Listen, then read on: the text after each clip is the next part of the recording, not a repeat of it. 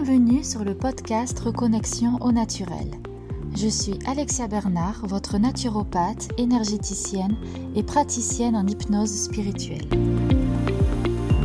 À travers ce podcast, je partage avec vous toutes les clés pour reconnecter votre corps et votre esprit, et ce grâce à des moyens naturels pour que vous puissiez devenir pleinement acteur de votre santé et de votre bien-être.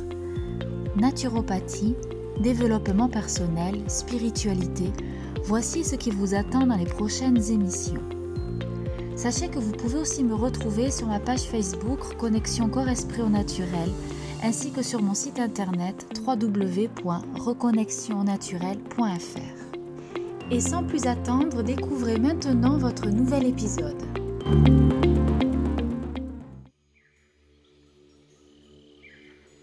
Bonjour, cette semaine, nous allons parler du mécanisme de projection ou ce fameux effet miroir.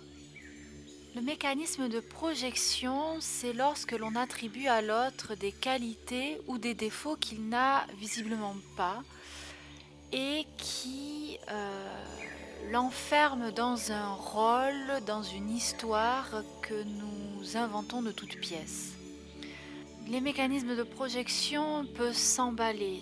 C'est-à-dire, euh, euh, voilà, vous allez envoyer un texto à, une copine, un ami, et elle ne va pas répondre. Et là, vous allez commencer à vous dire, ah mais qu'est-ce que je lui ai dit? Qu'est-ce que, euh, pourquoi elle répond pas? Qu'est-ce que, ça y est, elle, ça y est, elle en a plus rien à faire de moi, ou je ne l'intéresse pas, elle est jamais là quand j'ai besoin d'elle, etc. En fait, elle va être en quelque sorte votre punching ball de toutes vos frustrations, de votre manque de confiance en vous ou d'agressivité.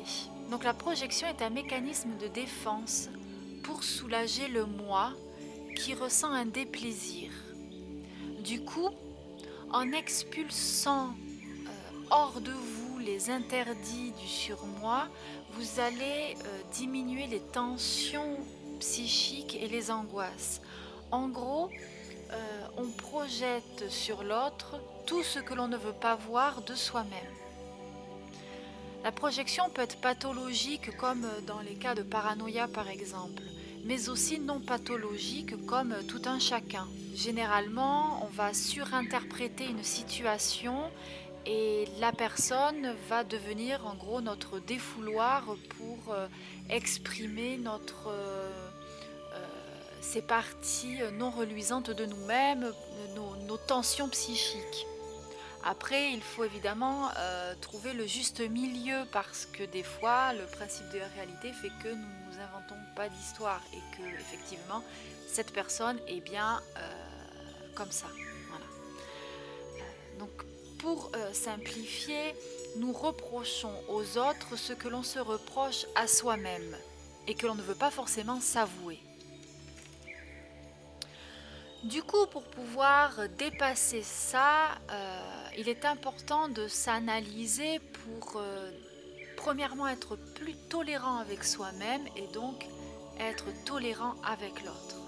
Donc, on va commencer par identifier les projections les repérer quand elles sont en action, poser des questions aux personnes directement euh, concernées, euh, afin de, sortir de toute supposition et de vérifier euh, si il s'agit d'un mécanisme de, projection ou pas du tout. Et en même temps, cela permettra de désamorcer une situation conflictuelle sous-jacente. Euh, du coup, cela me fait rebondir aux quatre accords Toltec euh, de Miguel Ruiz, dont l'un est de ne pas se faire, euh, de ne pas faire de suppositions. Car on sait bien que faire des suppositions, c'est s'inventer une histoire et dans la plupart des cas, ça n'a rien à voir avec la réalité. Voilà, du coup, je vais vous donner un exemple, surtout voilà, par rapport à la pollution. quand on voit quelqu'un jeter, je sais pas moi, mouchoir par terre, euh, on va dire ouais c'est dégoûtant, euh, euh, oui effectivement salé c'est dégoûtant. Mais votre réaction, il est intéressant de se dire si vous êtes réellement honnête avec vous-même ou si vous ne projetez pas votre propre agressivité ou le fait que vous-même n'êtes pas autant à la hauteur que vous l'espériez dans votre gestion des déchets, par exemple. Parce que voilà, j'ai pu voir que des personnes s'indignaient, mais elles-mêmes sont-elles sont-elles des exemples? Je fais exprès de, vous donner un exemple assez fort pour que l'on se remette tous à notre place. Quand on reproche quelque chose à l'autre, on se le reproche aussi à soi-même.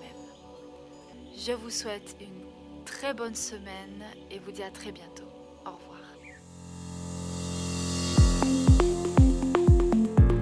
Voilà, j'espère que cet épisode vous a plu et inspiré.